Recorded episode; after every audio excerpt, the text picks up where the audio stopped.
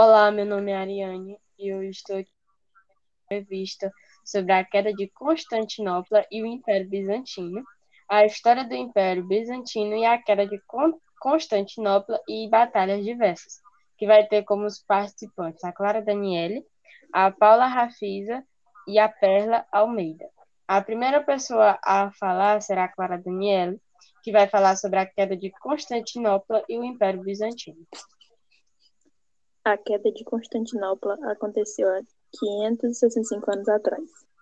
Essa data é um marco histórico, pois marca a passagem para a Idade Moderna. Nesse tempo, houve a separação geográfica leste-oeste do Império Bizantino e também a divisão grego-latina. Os latinos eram baseados na cultura, misturando os povos ibéricos, celtas e germânicos. Os gregos também eram baseados na cultura, misturavam-se os povos gregos, eslavos e romenos. Outra diferença também era a religião. O lado oeste tinha como religião principal a Igreja Católica, baseada em Roma. No leste era a Igreja Ortodoxa. Em 1054 ocorreu o Grande Cisma, que foi quando as igrejas comungaram uma a outra. Esse cisma dura até hoje, que é o divisor de culturas da Europa Ocidental e da Europa Oriental. O Império Bizantino foi a continuação do Império Romano.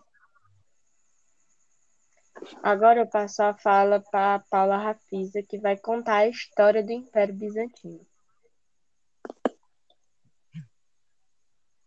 No vídeo, a história do Império Bizantino é apresentado para nós como a história do fim de Roma. Porém, tudo isso é um grande exagero, pois o Império de Roma não sofreu tudo isso. Ele continuava bem vivo, porém apenas mudou seu nome para Império Bizantino. Então, em 3030, a cidade de Constantinople e uma de suas principais mudanças tá? foi que ele acabou com o de lá, que era o paganismo, e ele consagrou como religião oficial. Porém, o governador veio deixar em seu lugar para governar seus dois filhos, e um governou Roma e o outro Constantinopla. Depois de muito tempo, o império dos irmãos cresceu muito e ficaram mais ricos e prósperos. Porém, o império de Roma sofreu um grande ataque que destruiu quase tudo. E esse ataque foi pelas mãos dos bárbaros.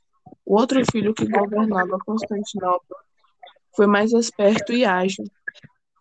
Se que os bárbaros atacassem, ele sugeriu uma trégua e assim agradou a todos eles com muitas riquezas. E assim os bárbaros foram embora, porém com prazo de voltar para pegar mais riquezas. Só que enquanto eles não voltaram, o rei de Constantinopla mandou fazer uma muralha muito grande e assim impediu os bárbaros que destruíssem Constantinopla. Depois de muito tempo, Constantinopla estava bem rica e com isso o império começou a fazer jogos nos nas arenas, mais especificamente apostas em corrida de cavalos. Porém, certa vez, uma aposta veio a dar errado, pois a pessoa que perdeu não aceitou e com isso veio mais uma grande revolta. Essa batalha deixou muitos mortos, Porém, o rei conseguiu ganhar a batalha. Depois de um tempo, o rei mandou reformar toda a cidade e assim construiu uma espécie de palácio que virou símbolo da cidade. Muito tempo se passou, muitas batalhas vieram e foram. Só que houve uma batalha contra o povo de Maomé, e essa batalha fez com que Constantinopla perdesse praticamente todo o seu reino, império, terras e riquezas. Como sempre, depois de muito tempo, com seu vai e vem de confrontos e guerra, a economia de Constantinopla veio a crescer novamente, porém mais uma grande revolta veio. E esse ataque contra Constantinopla foi conhecido como um dos mais brutais e violentos que essa cidade já tinha visto. E assim Constantinopla não conseguiu ganhar, e assim foi acabado de uma vez por todas o Império do Bizantino e Constantinopla. Bom, agora eu passo a fala para a Perla Almeida, que vai falar sobre a queda de Constantinopla e diversas. A queda de Constantinopla ocorreu em 29 de maio de 1453 e finalizou com o Império Bizantino, que sempre foi o Império Romano. A cidade era considerada o centro do mundo, mas ela foi tomada pelos turcos otomanos, e a conquista marcou o fim da Idade Média e o início de uma nova época para a Europa. Houve várias guerras em vão contra os bizantinos e os turcos. Eles queriam Constantinopla porque ela possibilitava o comércio entre o Ocidente e o Oriente.